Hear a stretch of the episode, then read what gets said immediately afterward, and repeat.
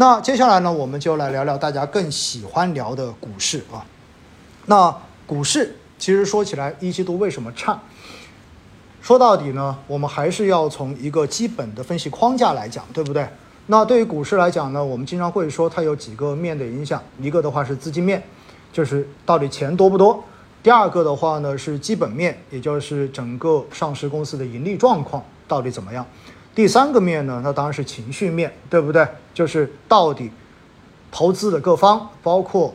呃在听直播的您，然后呢，你们对于资本市场的这一种情绪。未来的这种看法到底是什么样子的？因为呢，这几个面到最后综合决定了整个市场的一个走势。那首先我们就一个个来看哈。首先从资金面来讲吧。那资金面来讲的话呢，最明显的我们可以看到的就是，实际上今年在一季度的时候呢，北向资金出现了非常明显的这种净流出，而且是连续净流出的状态。尤其在三月份的某一段时间，是连续的大幅净流出。那对于北向资金来说的话呢，很多人会说哈，这叫聪明钱。当然，它聪不聪明，我不去评论。但是呢，北向资金的这种流向，在某种程度上面呢，能够说明一些问题。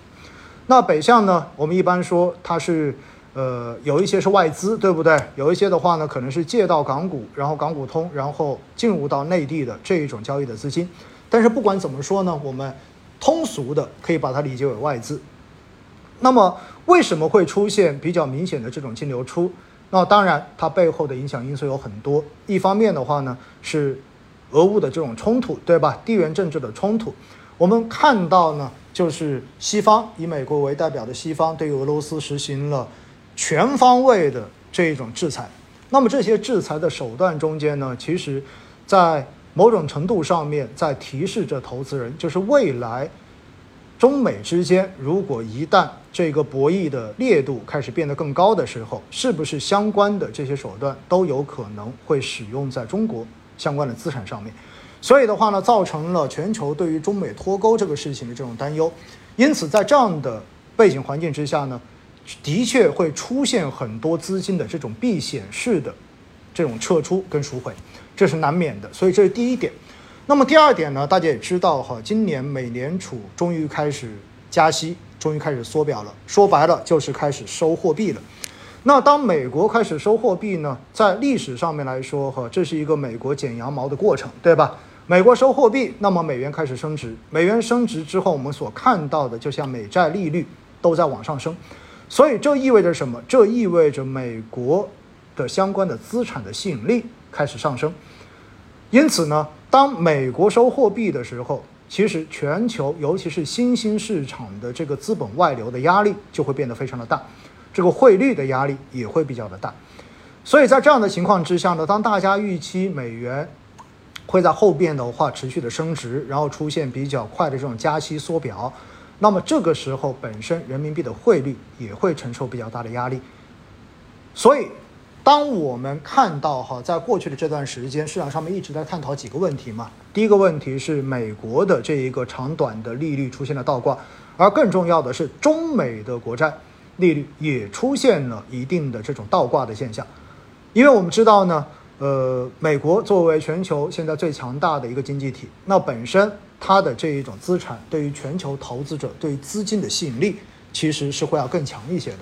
所以，为了维持一个平衡，那么我国的相关的关键利率，像国债利率这一种，那么正常情况下面呢，它是应该要高于美国的相关利对等的这些利率的，因为你只有支付更高的回报，才可以吸引资金来冒险来获取你这里的回报，大家同意吗？所以呢，一般情况下面来讲呢，我国的相关的这些资产的利率跟美国国债的利率其实是有一个利差在这里的。那么，当这个利差变得越来越小，甚至于当美国的这种收益率、国债收益率高于我国同期限国债收益率的时候，那必然会导致很多的资金开始选择卖出我国的资产，而去选择买入美国的资产。所以呢，实际上美国加息的这个背景也会触发外资。卖出中国资产，然后开始撤回到美国去进行资产的配置，这也是一季度所慢慢看到的一些这样子的一些这样子的现象和数据哈，这也是背后的一个逻辑。所以的话呢，资本外流以及我们的汇率承受的这种压力，其实的话呢，在呃过去的这段时间以及今年未来的这一些时间中间，其实呢也会持续的存在。那这两块已经说明什么？这就说明了，其实整个 A 股资本市场的这个钱哈，资金面在某种程度上面呢，它多多少少会受到一些影响。而且更重要的是什么？其实资金面影响最大的还是什么？还是情绪，或者说情绪反过头来又会影响资金流入市场、参与交易的这种热情。所以呢，我们说情绪面跟资金面有时候就是一枚硬币的两个面而已，一体两面。那情绪最直接的指标，大家观测的是什么呢？就是每天两市的这个成交额。那我们也可以看到哈，在去年两市成交额的话呢，连续几十个交易日全部都在万亿以上，对不对？那么一度上一度呢，就是所有的专业机构都觉得，随着 A 股市场的这种扩容，随着公募基金的这种规模的扩容，实际上未来应该说两市成交量上万亿是一个常态。但是呢，今年以来，我们很明显的看到，哈，上万亿的时间并不多，那基本上就是八千多亿到九千多亿这个水平在徘徊，甚至低的时候低到七千多。这说明什么？这说明实际上整个市场哈的这种交易的热情，随着市场调整的时间慢慢的延长，也随着海外周边的这种不确定性的因素变得更明显、更变得更大的时候呢，那么持续的。在往下降，所以情绪面本身也在变得更差，导致资金面本身在整个市场中间所体现出来的这种参与热情也出现了这样子的下降。所以这三个面中间，我们说基本面没讲，我们讲了资金面、情绪面，很明显现在都是热情不太高的时候，数据也不咋好看的时候。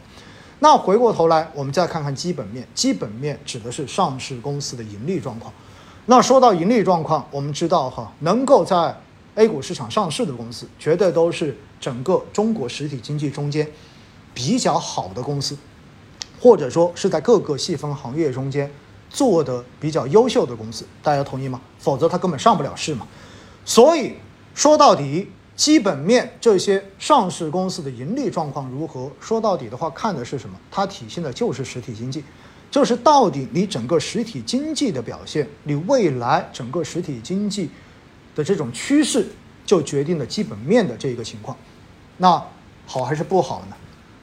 大家一想就明白了。因为刚才我看到哈，就是在讲到这一块的时候，已经有朋友在留言刷屏说，今年是经济真的很难的一年。我相信哈，大家都有深有体会。为什么呢？因为实际上，一方面是本身。我们在过去的这几年中间，拉动经济非常重要的一个高景气度的就是出口，这一点大家应该心里都有数，对不对？但是出口的这种高景气呢，本身是建立在什么样的情况之下呢？建立在疫情的这种管控不一致、不一样的情况之下，或者说节奏不同的情况之下。因为我国从二零二零年以来的话呢，是做动态清零，所以相对而言呢，整个经济生活包括生产恢复最快、最早的国家。而海外的疫情经历了几波的这一种爆发性增长之后，实际上呢，供应链的这一个问题是比较严重的。所以在过去的这几年，我国的出口一直维持着超高景气，这是很明显的。但是呢，时至今日，我们看得到，看得很清楚哈，就是海外基本上选择躺平。那么在防疫上面躺平，就意味着基本上他们不会再去考虑疫情的这种风险，而。努力的再让自己的这一个经济生活跟生产恢复到正常的状态，这就意味着海外的这种供应链的恢复速度在加快，然后恢复的能力再慢慢的恢慢慢的回复回来。那么这个时候对于我们的出口本身就会带来这种负面的影响。所以的话呢，从今年来讲，我们的出口是不可能再维持像过去的这两年的高景气的这样的情况。那如果出口不能维持的话，OK，剩下的第二个非常重要的就是消费。那消费受什么的影响？大家一说就明白了，疫情。疫情对于消费的影响是非常直接的。其实大家只要想一想，当疫情发生之后，当很多地方不管是全程的这种风控，还是说局部的这种风控，基本上我们所看到的就是这种直接服务业受到的冲击一定是最大的，大家同意吗？时至今日，大家会看到有很多密闭空间的这样的营业场所，可能仍然是不开放的。就算开放，还要限流。但是更重要的是，因为持续的这种疫情的散发，造成的结果，你是会直接影响到大家的消费信心的。而且更重要的是，你会影响到这些运营或者说消费企业的这些企业主。对于未来还是否要继续运营下去、营业下去的这一个信心的，因为毕竟成本是要固定支出的，你有人工要支出，你有租金要支出，对吧？你有相关的设备要折旧，这些成本既然是固定的，但是你可否营业，或者说这些客人过来消费的这些东西是不确定的，有可能在某一个时段，或者说很长的时段中间。它都是一个归零的状态，那大家想想看，最终是一个什么样的结果？最终的结果不就是大家就选择不做吗？所以整个经济其实尤其是消费受到疫情散发的这一个影响非常非常的大，因此在这样的情况之下，我们说大家看到相关的这种消费行业在一季度的走势也是相当的不尽如人意，对不对？而且呢，我们从呃。国家统计局所公布的这个服务业的 PMI 数据，也包括财新的这个 PMI 数据，都可以看出端倪来哈。就是全部就三月份的，呃，就刚刚公布的哈，这一个 PMI 的数据全部都已经跌到了五十以下，财新的更是跌到了只有四十二这样的一个水平，已经创了就是二零二零年三月疫情以来的新低。说明大家对于未来的这个经济，尤其是服务业复苏的这个信心。实际上是严重不足的，所以在这样的情况之下，你说基本面能够好到哪里去？我觉得大家心中应该有数了。而且更重要的是，它影响到了信心。当民众觉得对于未来经济复苏的这个信心不够的时候，那是不是大家肯定会选择什么？选择更少的花钱，选择更多的把这个钱先存下来，以备不时之需啊？所以在这样的情况之下呢，也就意味着整个社会经济的这种活力就会下降，这其实就会形成一种负的反馈跟负的循环。因此的话呢，我们说消费跟出口这两项，基本上在今年的接下来的这些日子，可能都还需要经受考验，对吗？需要时间去修复信心，需要一些切实的方法来帮助相关的这些企业，或者说遭受困难的企业和个人。来脱困，因此呢，我们也看到中央确实很重视这个事情。那么，对于这些小规模纳税人的这种减税、免费，对吧？相关的这一些措施也在陆续的出台。我也相信未来将会有更多的相关措施会出台，来保证大家的这一种对未来的信心，或者说保证大家维持着这些企业。的运营维持着正常的这种生活的消费，我觉得这一些的话呢，我们是在接下来的日子可以去期待的，而且也一定会陆续看到的这些政策的政策的这种变化。那回过头来，当这些消费跟出口可能都会有困难的情况之下，那唯一剩下的就是什么？唯一剩下能够拉经济的，就只剩基建了。而基建这一块的话呢，其实在过去的这几年，因为强调房住不炒，所以。房屋这一块，在刚才已经跟大家讲过了，对不对？实际上，房地产这一块呢，一直是没有把它作为一个激活的手段来用的，更多的还是强调着就是以政府的这种投资为主，以这种产业园区啊，然后机场啊、高速啊等等这种传统基建，以及大以及新基建，包括什么？包括五 G 基站，包括新能源的这种充电桩，包括这一种我们说东数西算的这些工程，对不对？也包括，就之前大家讲到过很多，比如说光伏啊，然后这一种，呃，储能啊，等等等等，这一些都是属于新基建的范畴。但是新基建跟传统基建来说的话呢，毕竟它的整体的容量是有限的，所以回过头来到最后你会发现，如果真的要去稳经济、稳增长，可能落到最后，传统基建仍然是绕不开的一个话题。而传统基建真正要去做，靠谁做？主要靠政府做。所以政府要做，政府就需要钱。钱从哪里来？到最后你会发现要通过发债，那么一方面是国债，一方面是专项债，对不对？地方政府专项债。但是呢，我国对于地方政府的这种隐性债务的这个提升，其实是做了非常严格的这一种管控跟限制的。说白了，就是要守住不发生系统性风险的这个底线嘛，这个也可以理解。因此，地方性地方政府在进行基建项目推进的时候，它必须要找到合乎要求的良好的这些项目，才可以去用到这些钱，才可以真正把它落地。所以，在这个过程中间，大家也知道，我国经历了改革开放几十年的快速发展，实际上现在还要找到完全符合资质的这些好的项目。已经不像以前了，对吧？以前的话，其实项目满地都是，但现在的话，你要去找难度已经变大了。所以从这一点来讲，大家会发现，好像基建的这个稳增长的这个效应也没有很快的体现出来，因为它确实受到很多方面的这种掣肘。那接下来会怎么演变？于是大家就看到了，实际上从去年的年底到现在，房地产的这一个放松的政策。很明显的在陆续的出台，大家发现了吗？据不完全统计哈，现在全国已经有大几十个城市全部都陆续的放开了限购跟限售这种相关的这种政策的限制，而且的话呢，在过往我们也看到哈，就是包括呃整个金融体系的相关机构的领导人，包括银保监会对吧？包括央行，那么都对于房地产的这种正常融资需求。包括人民群众正常的这种房地产的消费需求，都做出了比较正面的这种回应。所以，虽然坚持房住不炒，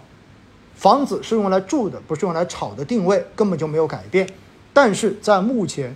当整个经济面临着比较大压力的时候呢，房地产仍然会是在整个经济，尤其是基建领域哈，要去稳住经济非常重要的一个。抓手在这里，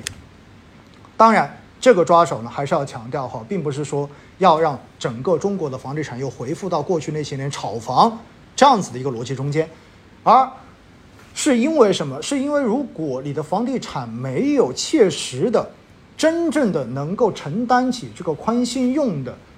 在这个流程中间所起到的作用的话，实际上你会发现的话，有很多企业，有很多的产业，你要真正的把它带起来。真的不容易，所以哈，我们看到，实际上从三月份，从三月的中旬开始，房地产或者说金融地产整个地产产业链的相关的基金跟行业，包括股票的这一个涨幅，应该说在市场中间是非常非常明显的。在今年以来哈，我告诉大家哈，我这边也准备了一下数据，然后从今年以来的话呢，三十个中信一级行业，其实。一季度只有三个行业是正收益的，那第一个是煤炭上涨了百分之二十三，那么当然煤炭的这种上涨呢，它背后的逻辑也更加复杂，因为一方面俄乌的这种冲突导致了这种能源价格的这种暴涨，对不对？所以煤炭的价格呢也是有明显的这种支撑在，而第二块的排在第二位的呢就是房地产，房地产涨了百分之九点七。而这个百分之九点七，我告诉大家哈，中间实际上在三月份的时候，整个房地产的这一个行业是涨了超过百分之十五的，涨得非常的快哈。那么排在第三位的就是银行，然后年初到一季度，然后整个一季度是涨了百分之三点六五这样的一个水平。那我们知道，金融地产其实就是同一个，我们经常说它是同种类型嘛，大盘价值，而且呢，两者之间的相关性会非常的大。所以在这样的情况之下呢，我们说哈，从基本面来看的话呢，其实现在主要依靠的仍然是基建，而基建中间分传统基建跟新基建，那么这些肯定都是今年会持续推进的，而且的话呢，为了要更好的稳增长、更好的宽信用，所以房地产的这种放松，我们现在是眼睛看得到的，所以相关的这种行业的投资机会，实际上也已经。被市场的很多资金开始认同，也已经涨了一波了。所以在这样的情况之下，大家会发现今年的这种交易逻辑哈，在某种程度上面其实仍然是偏向稳增长的这个逻辑来进行交易。而在历史上面呢，每次的稳增长其实都是以大盘价值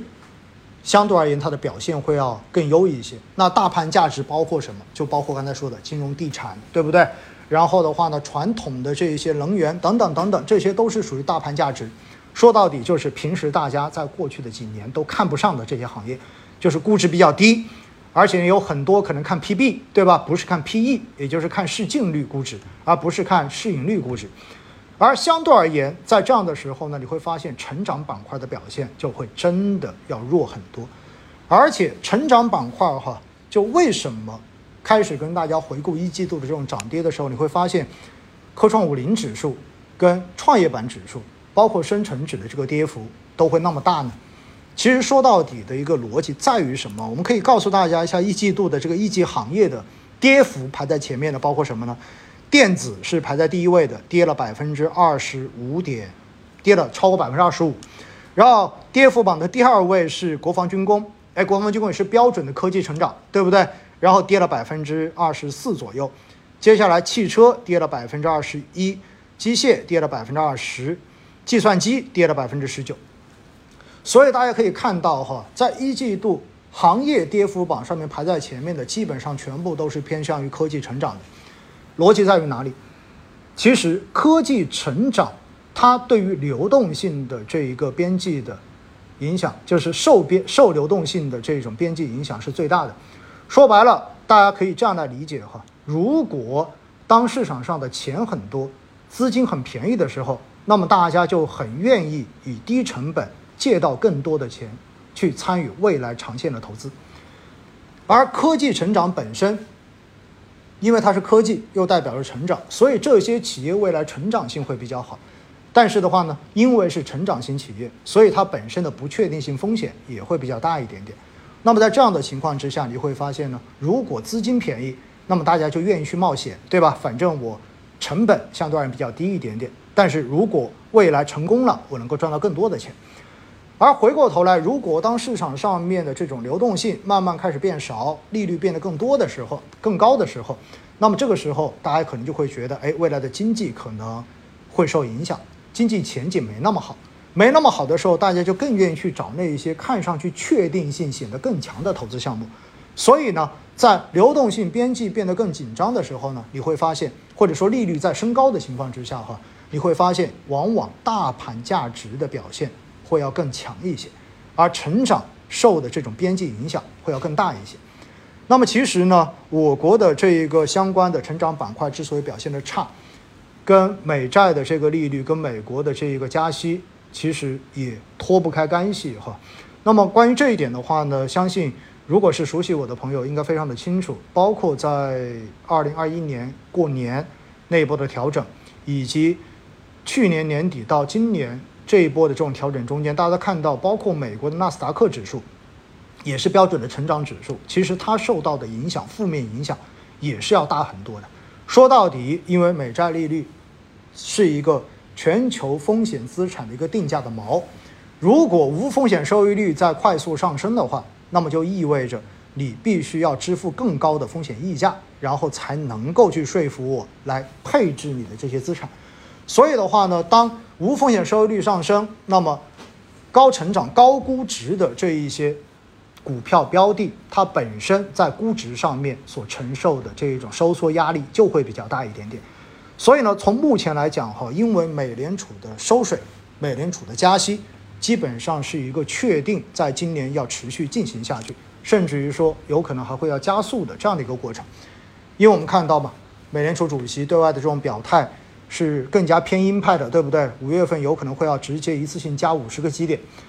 而且呢，后面的缩表也会比较快的速度开始实现。所以在这样的情况之下呢，我们说哈，整个成长风格，就是像科技啊这一些成长风格，它所受的压力，在未来至少我们看到，包括二季度啊，这个短期来看的话，它的压力还是比较大的，而在。它的压力更大的时候，资金总要去找一些相对更具有配置价值的东西，对不对？所以在这种时候，我们说稳增长的这种配置逻辑跟投资逻辑就会更加的被市场所认同。所以的话呢，大盘价值包括金融地产，然后包括基建，对吧？能源，那么这一些的话呢，在短期之内可能相对而言它的表现还是会要显得。更强一些。这就是我们说回顾过去一季度的这一个全市场的变化，我们顺便就要聊一聊接下来市场很有可能会是怎样的一种表现跟这种风格。